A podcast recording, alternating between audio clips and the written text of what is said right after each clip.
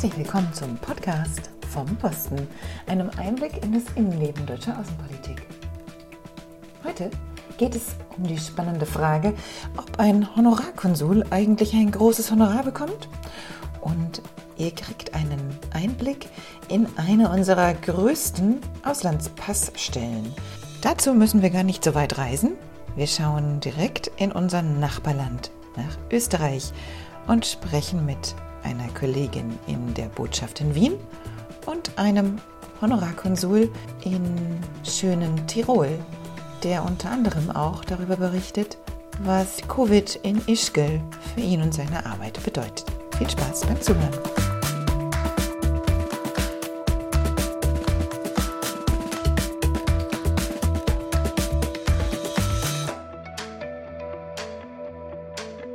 Heute unterhalte ich mich mit unserer Botschaft in Wien und dort mit Susanne Holzem, die unsere Rechts- und Konsularabteilung leitet. Hallo, Frau Holzem.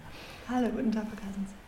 Frau Holzem, Sie haben in Wien im letzten Sommer angefangen im Auswärtigen Amt, aber glaube ich schon einige Jahre länger gedient. Wann sind Sie beim Auswärtigen Amt gestartet? Ich bin 1990 gestartet an der Fachhochschule des Bundes, damals noch in Bonn-Ippendorf und war dann nach dem dreijährigen Studium als ersten Posten in Kalkutta. Das war damals sehr, sehr exotisch, weit weg, ganz spannend für mich und sehr ich glaub, Das ist heute auch noch exotisch, oder? Ich glaube auch, ja. Ähm, dort habe ich dann einen Kollegen kennengelernt. Wir haben geheiratet, bevor wir auf den nächsten Posten gegangen sind zusammen und haben also unsere Familie gestartet und seitdem ziehen wir mit Sack und Pack durch die Welt mit Kindern, Hausrat und allem, was da sonst noch so mit zusammenhängt. Wo hat es Sie denn überall schon hin verschlagen? Von Kalkutta aus sind wir nach Brasilien gegangen, nach Porto Alegre nach Brasilien, nach, nach Südbrasilien. In der Zeit kamen unsere zwei Kinder zur Welt. Danach waren wir zwei Jahre in Berlin und sind dann den ersten großen Umzug mit vier Personen. Da sind wir nach Ghana gezogen, nach Accra. Dort haben wir vier Jahre verbracht. Dort habe ich die Visastelle geleitet. Das war auch sehr spannend für uns alle zusammen. Die Kinder haben auch noch Erinnerungen daran, weil sie da so ihre Vorschulzeit und unser Sohn sein erstes Schuljahr erlebt hat. Wir haben es sehr genossen dort. Es war sehr, sehr interessant, sehr lehrreich alles. Wir alle haben viel fürs Leben mitgenommen. Wir essen immer noch alle gerne ghanaisches Essen. Ähm, wir lieben die Tropen und haben uns dort sehr wohl gefühlt, reden auch häufig noch über unsere Zeit dort und haben lustigerweise hier in Wien Kollegen wieder getroffen, äh, die wir schon aus Ghana kennen, aus der dortigen Botschaft von Kanada. Äh, Ach, und ja hier hat sich unser Weg wieder gekreuzt. Von Ghana aus sind wir dann alle zusammengezogen nach Ankara. Dort hat mein Mann gearbeitet, der auch im Auswärtigen Amt tätig war und wir konnten uns alle vier Jahre abwechseln. Das heißt, immer einer von uns hat gearbeitet und der andere hat sich um die Kinder zu Hause gekümmert. Ich habe das so ein bisschen durchbrochen, da ich in Ankara selber auch eine Zeit lang eine Elternzeitvertretung gemacht habe und eine Abordnung nach Kabul von dort aus, während die Kinder bei meinen Eltern in den Ferien waren, weil ich unbedingt nach Kabul wollte. Da wollte ich schon immer mal hin. War auch sehr interessant und spannend. Danach sind wir dann weitergezogen nach Washington, DC. Dort habe ich dann wieder gearbeitet, auch wieder in der AK-Abteilung wie wir die Rechts- und Konsularabteilungen weltweit nennen und habe dort vor allem Erbscheine beurkundet, äh, Personenstandsrecht gemacht äh, und vieles andere. Wir haben uns da wieder als Familie auch sehr wohl gefühlt, auch ein Posten, der uns stark beeindruckt und beeinflusst hat, dadurch, dass die Kinder sehr gut Englisch gelernt haben, viele Freunde dort gefunden haben auf der sehr großen deutschen Schule in Washington, DC und von da aus sind wir nach Berlin weitergezogen, wo unsere beiden Kinder dann kurz nacheinander Abitur gemacht haben. Das hatten wir extra so geplant, damit die sich in Berlin einfinden können, da sie nie mhm. vorher bewusst in Berlin gelebt haben, nur als Kleinkinder und konnten sie dann guten Gewissens in Berlin zurücklassen, als wir auf unseren nächsten Posten gezogen sind nach Chicago vor zwei Jahren, inzwischen schon fast drei Jahren. Äh, und Sie haben uns von dort aus sehr gerne in Chicago besucht, aber sind in Berlin geblieben, um dort zu studieren. In Chicago habe ich auch das Rechts- und Konsularreferat geleitet. Das war aber wesentlich kleiner als hier in Wien, ungefähr die Hälfte der hiesigen Mitarbeiter. Ähm, und dort begann für mich die Pandemie. Äh, Chicago war stark betroffen, zwar nicht ganz so stark wie äh, New York, die ja im letzten Jahr hm. Zelte im Central Park aufgestellt haben und wirklich sehr gebeutelt waren. Aber in Chicago war es auch sehr dramatisch von den Zahlen her. Die ganzen Umstände waren auch noch mal ganz anders als in Deutschland. Es wurden Schaufenster vernagelt dort, weil man Angst vor Plünderungen hatte. Wir sind dann im Sommer abgereist von Chicago direkt nach Wien von einem komplett leeren Flughafen in Chicago, was auch sehr eindrücklich war. Gab keinerlei geöffnete Restaurants im ganzen Flughafen. Es war alles geschlossen und menschenleer. Und wir sind mit einem der ersten Austrian Airlines Flüge, die es überhaupt wieder gab, äh, nachdem Austrian Airlines im Juni, Mitte Juni letzten Jahres den Flugverkehr wieder aufgenommen hat, rausgeflogen. Eine ganz merkwürdige Atmosphäre war das. Und dann haben wir uns gefreut, hier in Wien äh, neu anfangen zu können. Wir haben eine Wohnung gesucht unter Corona-Bedingungen, das heißt mit Maske und äh, mit Maklern, die ähm, zurückhaltend waren bei persönlichen Treffen und so weiter. Aber wir haben eine wunderschöne Wohnung gefunden und nach relativ kurzer Zeit konnten wir dann auch einziehen. Wow. Ja, äh, das äh, ist ein tatsächlich beachtlicher Lebenslauf und sehr, sehr spannend, sehr, sehr viele, sehr unterschiedliche Posten, die Sie da schon hatten. Und jetzt haben Sie es ja gerade erwähnt, haben Sie in Wien in Corona-Zeiten, Pandemie-Zeiten starten müssen. Wie unterschied sich das oder was war besonders an äh, einem solchen Neustart in, ja, unter Covid-Vorzeichen im Vergleich zu all Ihren anderen Postenbeginnen? Also das Besondere ist natürlich ähm, die Kombination davon, dass die Rechts- und Konsularabteilung hier in Wien besonders groß ist, äh, weil wir sehr viele Deutsche in Österreich haben. Wir haben ungefähr 325.000 Deutsche, die in Österreich leben. Ähm, das entspricht äh, der Zahl von den Einwohnern von Bonn oder Mannheim. Das ist eine unglaublich große Zahl für eine Auslandsvertretung. Das gibt es sonst noch bei den weiteren ganz großen Passstellen, die wir auf der Welt haben, in London und Bern. Aber äh, da ist es auch schon sehr einzigartig. Ich glaube nicht, dass es außerhalb von Europa noch mehr äh, äh, Passstellen gibt, die so groß sind. Corona behindert uns, weil wir zurzeit in Schichten arbeiten in, im Konsulat äh, und nicht unsere kompletten Termine anbieten können, die wir normalerweise anbieten, um Pässe bei uns zu beantragen. Die Deutschen im Ausland bauen auf uns. Sie können zwar im Prinzip auch in Deutschland einen neuen Pass beantragen, aber insbesondere jetzt während Covid kann und will natürlich nicht jeder nach Deutschland fahren, um mhm. dort einen Pass zu beantragen. Sie sind auf uns angewiesen. Aufgrund der Corona-Maßnahmen haben wir zuerst einige Monate seit letztem Oktober wieder in Teams gearbeitet und täglich die Teams gewechselt, sodass immer 50 Prozent der Kollegen anwesend waren in der Botschaft, insbesondere eben auch um Passtermine anbieten zu können. Das hat nicht ausgereicht, wie wir festgestellt haben, sondern wir mussten im März jetzt umstellen auf einen Schichtbetrieb vormittags und nachmittags, jeweils sechs Stunden pro Team, um 75 Prozent Anwesenheit in der Botschaft gewährleisten zu können und so mehr Passtermine bereitstellen zu können. Dieses Problem gibt es weltweit. Das Auswärtige Amt und auch das BMI rechnen damit, dass wenn die Krise irgendwann abflaut oder vielleicht auch zu Ende ist, äh, weil wir alle geimpft sind und die Zahlen runtergehen, dass weltweit eine große Welle an Passanträgen auf alle Botschaften einstürmen wird. Aber bei so großen Passstellen wie uns ist es natürlich noch schwieriger, diese große Bugwelle zu äh, bewältigen.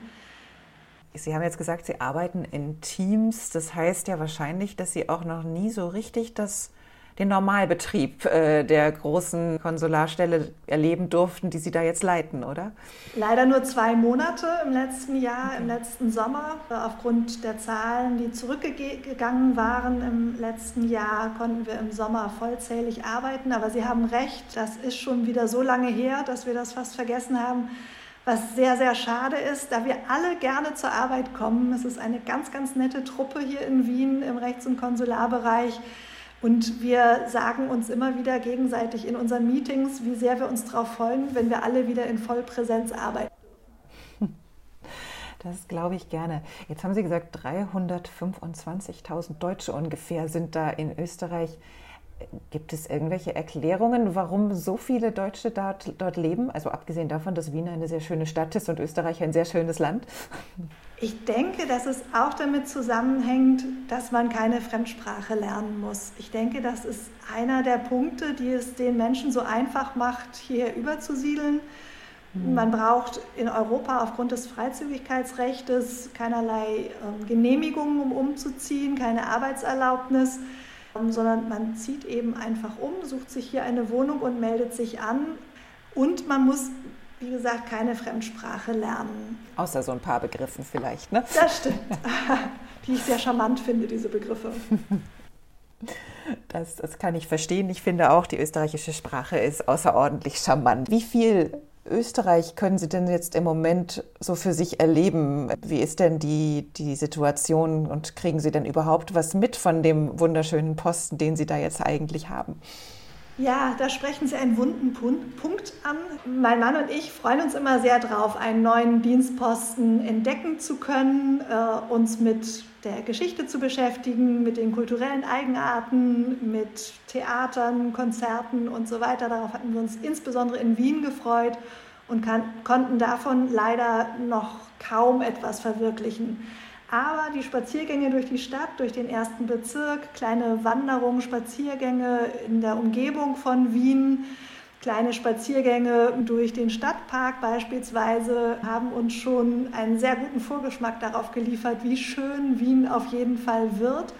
Jetzt, wo der Sommer kommt und man wieder mehr auch draußen anfangen kann, mehr die Natur genießen kann, hilft uns schon mal sehr über unseren etwas schwierigen Anfang vielleicht hinweg. Wir sind zu Picknick-Fans geworden, seit man nirgends mehr einkehren kann. Haben immer unsere Thermoskanne dabei und Sandwiches, die wir dann irgendwo auspacken und freuen uns trotzdem, dass wir hier in dem schönen Wien sein dürfen. Ja, ich glaube, das ist das Einzige, was uns äh, bleibt. Das Beste draußen machen und äh, Gott sei Dank jetzt mit dem kommenden Frühling lässt sich das auch wieder wesentlich einfacher umsetzen. Ähm, Nochmal auf Ihre Arbeit zurückkommend, ähm, haben Sie ja jetzt vor allen Dingen viel über die ähm, Pässe gesprochen, die natürlich auch sicherlich einen Großteil ihres Geschäfts ausmachen bei 325.000 Deutschen. Aber es ist ja doch mehr zu tun als nur das. Es werden staatsangehörigkeitsrechtliche Fragen geklärt. Äh, Personenstandsrecht ist eins unserer Gebiete, Namenserklärung, Anerkennung von Scheidungen, deutsche Geburtsurkunden beantragen. Vaterschaftsanerkennungen werden bei uns durchgeführt. Wir haben deutsche Häftlinge hier in den Gefängnissen in Österreich, die wir betreuen und unter normalen Umständen auch besuchen würden. Mhm. Es gibt Fundsachen, äh, die wir bearbeiten, wo wir versuchen, die Eigentümer wiederzufinden und denen wieder zu ihrem Eigentum zu verhelfen. Eine große Aufgabe sind Beurkundungen, insbesondere in Erbsachen. Wir haben schon unter normalen Umständen ungefähr 100 Beurkundungen im Jahr, was relativ viel ist.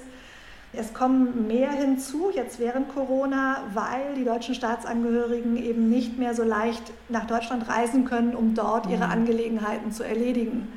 Aus diesem Grund haben wir äh, seit Anfang des Jahres mehr Adoptionen als normalerweise hier bei uns. Ähm, da werden Zustimmungen zu Adoptionen beurkundet oder auch Umwandlungsanträge, die dann nach Deutschland zum Gericht gehen. Ähm, Erbscheinsanträge werden beurkundet. Dann leisten wir Hilfe für Deutsche zur Rückkehr nach Deutschland in Einzelfällen. Äh, Leute, die sich nicht selber helfen können, die aus irgendwelchen Gründen unsere Hilfe bedürfen. Dann haben wir eine Visastelle hier, die zwar nicht besonders groß ist, aber es gibt auch hier Drittausländer, die von Österreich aus ein Visum beantragen müssen, um nach Deutschland zu reisen. Wir machen Unterschriftsbeglaubigungen für Hauskäufe in Deutschland, beispielsweise Genehmigungserklärungen oder Vollmachten, die bei uns unterschrieben werden, wo dann die Unterschrift beglaubigt werden muss. Wir beraten deutsche Staatsangehörige und in einigen Fällen auch österreichische Staatsangehörige zu rechtlichen Angelegenheiten und betreuen die Honorarkonsuln bei Fragen, die an uns gerichtet werden und nehmen Passanträge an. Wow, das ist ein äh, ziemlich großes Paket, was Sie da geschildert haben und ein Rundum-Service fast für die äh, Personen, die eben etwas brauchen, was in irgendeiner Weise rechtlich in Deutschland äh, notwendig ist. Mit wie vielen Leuten stemmen Sie das? Wie viele Leute sind in Ihrem Team? Wir sind insgesamt 20 Kollegen in unserem Team in der Rechts- und Konsularabteilung. Davon sind sechs deutsche Entsandte und 14 Lokalbeschäftigte. Das sind Österreicher, Deutsche, polnische Staatsangehörige, eine Bulgarin haben wir und. Und der einzige Unterschied ist im Zweifel, dass die nicht ständig ihren Posten wechseln und nicht immer umziehen, sondern immer in äh, Österreich bleiben und dort arbeiten. Genau, das sind ganz erfahrene Kollegen, die zum Großteil auch schon lange für uns arbeiten und ganz viel Wissen immer behalten und auch weitergeben an die Kollegen, die neu kommen. Denn wir Entsandten müssen uns natürlich immer wieder auch neu einarbeiten, die lokalen Gegebenheiten. Jede Botschaft, jede Konsularabteilung hat so ihre Schwerpunkte und ihre Besonderheiten. Und da sind wir sehr auf die Lokalbeschäftigten angewiesen, uns da auch Hinweise zu geben.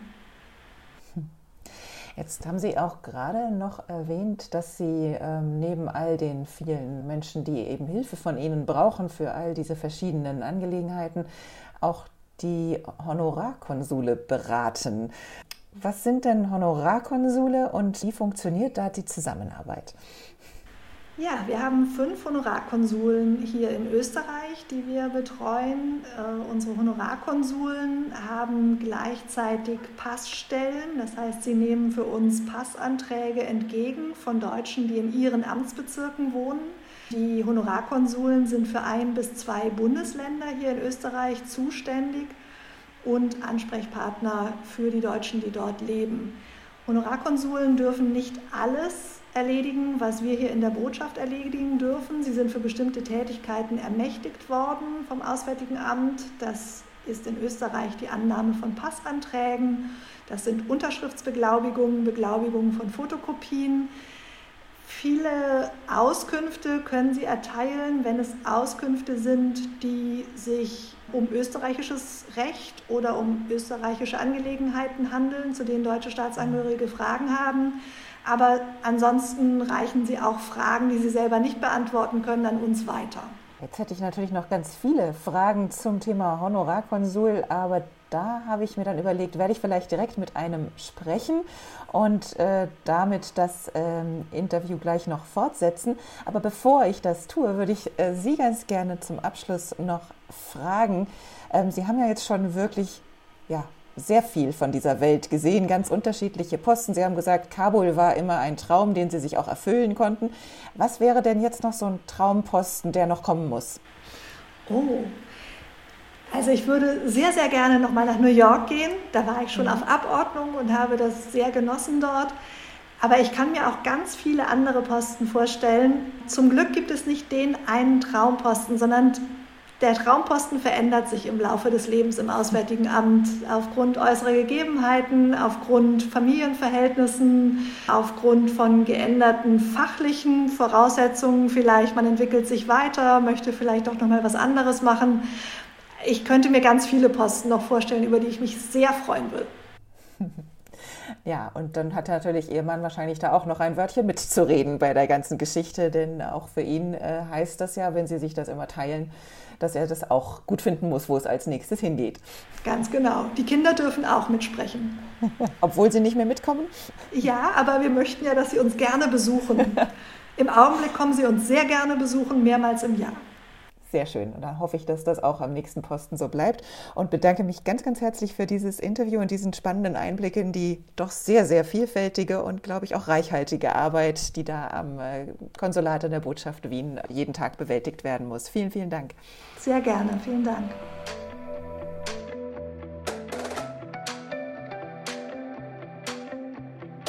Ich habe jetzt das große Vergnügen, mit einem echten Honorarkonsul zu sprechen. Und wie ich schon im Interview mit Frau Holzer mir angesprochen habe, unterstützen die Honorarkonsule hier in Österreich ganz aktiv auch die Arbeit des Konsulats. Ich freue mich sehr, Herr Czernig, dass Sie heute dabei sind. Herzlich willkommen im Podcast vom Posten. Grüß Gott, ich grüße Sie. Herr Czernig, Sie sind Honorarkonsul. Das ist ein schöner Titel, aber wie wird man das? Naja, wie wird man Honorarkonsul? Also äh, es gibt zwei Voraussetzungen. Die erste Voraussetzung ist, dass überhaupt eine Stelle frei ist. Ähm, die Honorarkonsulate sind ja vom Auswärtigen Amt eigentlich äh, global vergeben und es muss in der Regel der Amtsvorgänger aus dem Amt gehen, was in der Regel durch Pensionierung geschieht und dann ist eben der Botschafter in dem jeweiligen Staat zuständig, einen Nachfolger zu suchen. Und äh, mein, mein Vorgänger, der hat mich da einmal ins Spiel gebracht, auch über das österreichische Außenministerium. Und dann bin ich halt interviewt worden und habe auch gewisse Schreiben, Motivationsschreiben, Lebenslauf. Man sollte auch keine Vorstrafen haben. Äh, das sind also die allgemeinen Voraussetzungen. Und dann ist natürlich immer erwünscht, dass die betreffende Person eine Beziehung zu Deutschland hat. Das ist jetzt in Österreich, was die Sprache betrifft, unproblematisch, aber auch sonst ist es natürlich ganz gut, wenn, wenn ein nahe Verhältnis zu Deutschland besteht. Und das war bei mir insofern gegeben, als dass ich aus einer deutsch-österreichischen Familie stamme. Äh, mhm. Der äh, Familienzweig mütterlicherseits ist aus ähm, Deutschland. Ich, da bin ich auch aufgewachsen bis zu meinem 15. Lebensjahr und, und dann ist die Familie wieder nach Österreich zurückgezogen, wo mein Vater herkommt. Und dann bin ich wieder nach Deutschland zum Studieren gegangen und dann bin ich nach Österreich zum Studieren gegangen und dann wieder nach Deutschland. Und so bin ich sozusagen ein, ein echter Deutsch-Österreicher, wenn man so möchte. Und lustigerweise meine Frau auch, ja, bei der ist es ziemlich gleich. Also auch, auch deren Familie kommt zum Teil aus Österreich und zum Teil aus Deutschland. Das heißt, Sie setzen das familiär auch fort. Genau. Jetzt haben Sie sich ja, wie Sie gerade sagten, dann doch auch so richtig bewerben müssen mit Papieren und Lebenslauf und alledem. Das heißt, da steckt ja schon auch eine gewisse Motivation und auch ein gewisser Aufwand dahinter, um Honorarkonsul werden zu können. Und das macht man alles wegen des großen Honorars, das der Titel verspricht? Oder warum? Also trotz des Namens Honorarkonsul bekommt der Honorarkonsul keine Besoldung oder sonstiges Entgelt von dem, von dem Entsendestaat. Honorar, das kommt eher vom lateinischen honoris, ehrenhalber. Und, und die Funktion wird eben auch ehrenhalber ausgeübt. Es ist allerdings so, dass man als Honorarkonsul den Personal- und Sachaufwand selbst bestreiten muss und einen gewissen Auslagenersatz bekommt, insoweit, als dass der Honorarkonsul einen Teil der Konsulargebühren, den die Kunden im Honorarkonsulat für die Amtshandlungen zahlen müssen, behalten darf und aus diesem Einbehalt äh, bestreitet er dann seine, seine Kosten. Jetzt sagten Sie, Sie sind zuständig für die Deutschen in Ihrem Amtsbezirk. Wie groß ist denn Ihr Amtsbezirk und welcher Bezirk Österreichs ist das? Mein Amtsbezirk ist das österreichische Bundesland Tirol das ja einen sehr starken Tourismus hat und es gibt auch eine sehr starke deutsche Minderheit in Tirol. Es sind also 60.000 deutsche Bundesbürger haben einen Wohnsitz in Tirol. Tirol hat 700.000 Einwohner, also eine, eine sehr große Gruppe, die hier ansässig ist ist ja auch eine schöne Gegend dort in Tirol. Das heißt also, Sie helfen Deutschen, denn wenn die einen Pass brauchen oder auch einen Notreisepass, wenn die also ihre Papiere verloren haben, wie muss man sich das denn vorstellen? Naja, sozusagen die, die Standardfälle sind die, dass immer wenn jemand die Unterstützung einer Behörde braucht, äh, einen Pass beantragen möchte, eine Bestätigung braucht, dann kommt er zu uns ins Honorarkonsulat und, und kann eben diese Amtswege hier bei uns erledigen. Das ist sozusagen das, das Day-to-Day-Business. Und dann gibt es eben sozusagen besondere Anliegen, die Deutsche möglicherweise hier haben, wenn sie also ähm, Schutz Hilfe, Unterstützung benötigen, dann äh, muss ich hier intervenieren, wobei sich das ähm, trotz der hohen Zahl der Deutschen beim Amtsbezirk durch enge Grenzen hält, weil ja die Muttersprache dieselbe ist und, und die Leute können sich im Prinzip ja auch direkt an die österreichischen Behörden wenden. Ich sage immer, wie eine, wie eine, wie eine Landarztpraxis kann man sich das vorstellen. Ja, da kommen halt jeden Tag so unterschiedlich, so 15 bis 20 Leute die müssen vorher einen Termin ausmachen und, und können dann da hier ihre, mhm. ihre Amtsgeschäfte wahrnehmen. Und wie haben Sie das gelernt? Hatten Sie da schon eine Vorbildung in die richtige Richtung, damit Sie das alles auch beherrschen, was Sie da so machen müssen? Ja, also wir haben also wirklich äh, super Unterstützung vom, vom deutschen Generalkonsulat in Wien, die für alle Fragen die erste Anlaufstelle sind und hier wirklich mit Tat und Rat zur Seite stehen. Und, und wir haben ja so sozusagen täglichen Austausch in, in allen Fragen mit dem Generalkonsulat und dann ist natürlich so eine, eine juristische Ausbildung schadet natürlich nicht gerade, wenn es so diese Dinge gibt, die wir täglich zu bearbeiten haben. Seit wann machen Sie denn das Amt, wenn ich noch kurz fragen darf? Ähm, seit vier Jahren. Vier Jahre. Wenn Sie jetzt zurückblicken auf diese vier Jahre, was waren denn so die, die spannendsten Fälle, die Ihnen noch einfallen ähm, aus der Vergangenheit, äh, wo Sie sagten, okay, da war es entweder besonders emotional berührend oder äh, besonders aufwendig oder ähm, ja, vielleicht auch einfach wirklich außergewöhnlich? Hm, naja, also die ersten zweieinhalb, drei Jahre waren eigentlich in ruhigem Fahrwasser, das ist einfach so dahingegangen. Und, und dann kam eben die, die Covid-Krise und die hat ja hier in Tirol mit Ischgl angefangen. Und ähm, das war eben von einem Tag auf den anderen hat es eben diese, diese ja, Massenausreise aus Ischgl gegeben von hauptsächlich deutschen Touristen. Und ähm, da war ich im Moment noch nicht involviert, weil die ja mehr oder weniger Knallerfall ähm, das, das Tal und Tirol verlassen haben. Aber dann sind ja ungefähr 500 Saisonarbeitskräfte sind ja in Tirol zurückgeblieben, insbesondere also in Ischgl, im Bad Nauental, in St. Anton, am Arlberg, in, im Ötztal und die haben alle nicht mehr ausreisen dürfen. Da hat es also eine Ausreisesperre gegeben. Das war damals noch was Neues, ja, heute ist das ja eher normal. Aber die sind da mehr oder weniger, ja, nicht mehr, sind ja zwei Wochen eingesperrt gewesen in diesen Tälern und äh, meine Aufgabe war dann, mehr oder weniger über ein Wochenende das zu organisieren, dass die ähm, an ihre Heimat Bundesländer ausreisen dürfen in Deutschland. Und das war so eine extreme Herausforderung, weil damals sozusagen unter Covid neu gab es noch keine Erfahrungen, ähm, wie man da vorgehen muss und äh, wie man sicherstellen kann, dass keine Infizierten aus Ischgl etwa nach Deutschland einreisen und äh, ja, die logistische Herausforderung war da also enorm und die sind ja dann mehr oder weniger mit einem äh, unter ständiger Polizeibegleitung und äh, einzeln aus Ischgl an die deutsche Grenze gebracht worden. Und ja, das war so ein recht spannendes Erlebnis und, und seitdem hat mich ja sozusagen die deutsch-österreichischen und tirolisch-bayerischen Beziehungen in Beziehung zu Corona nicht mehr losgelassen. Ja, also da geht es um die Einreisesperren und äh, Reisewarnungen in beide Richtungen. Und äh, da war ich also wirklich in besonderem Maße gefordert, weil eben zwischen Deutschland und Österreich ja, doch ein sehr enges ähm, Verhältnis besteht und es ja auch sehr, sehr viele binationale Familien gibt, die durch die Grenzsperren und die Quarantänepflichten auf einmal auseinandergerissen worden sind. Mhm.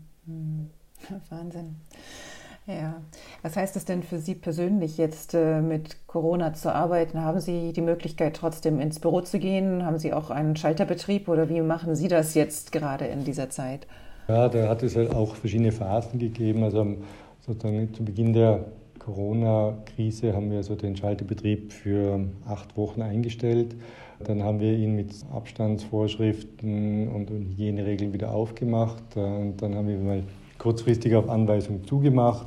Und seit mehreren Wochen haben wir Pflicht, sich vorher negativ testen zu lassen. Und dann kann man also jederzeit zu uns kommen.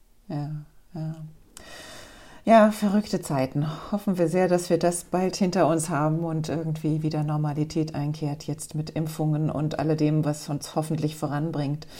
Nochmal in einen etwas äh, allgemeineren Bereich guckend, ähm, vielleicht die, die Fragen zum Abschluss. Wir haben ja schon mal kurz darüber gesprochen, dass Honorarkonsul eben mit der Ehre, aber nicht mit dem Honorar einhergeht. Jetzt stellt sich mir natürlich doch trotzdem die Frage, sind Sie denn jetzt im Ausland als Diplomat mit wenigstens den diplomatischen Immunitäten ausgestattet? Sprich, haben Sie auch ein Diplomatenkennzeichen am Auto oder eine, eine Fahne an Ihrem Wohnsitz oder wie muss man sich das so vorstellen? Also die, die, die konsularischen Privilegien, die halten sich schon in engen Grenzen, muss ich sagen. Also ähm, ich habe so ein CC-Schild, ja, das berechtigt aber nicht gerade zu besonders viel. Es ist nur so, dass wenn man sozusagen in Ausübung der konsularischen Tätigkeit eine Verwaltungsübertretung begeht, sprich falsch parkt, zu schnell fährt oder so etwas, dann ist man in der Tat straffrei. Allerdings muss eben diese Tat in Zusammenhang mit der konsularischen Tätigkeit ähm, stehen. In Fani habe ich weder im Auto noch ähm, daheim, im Konsulat natürlich. Ja, da gibt es natürlich eine, eine schöne Fahne.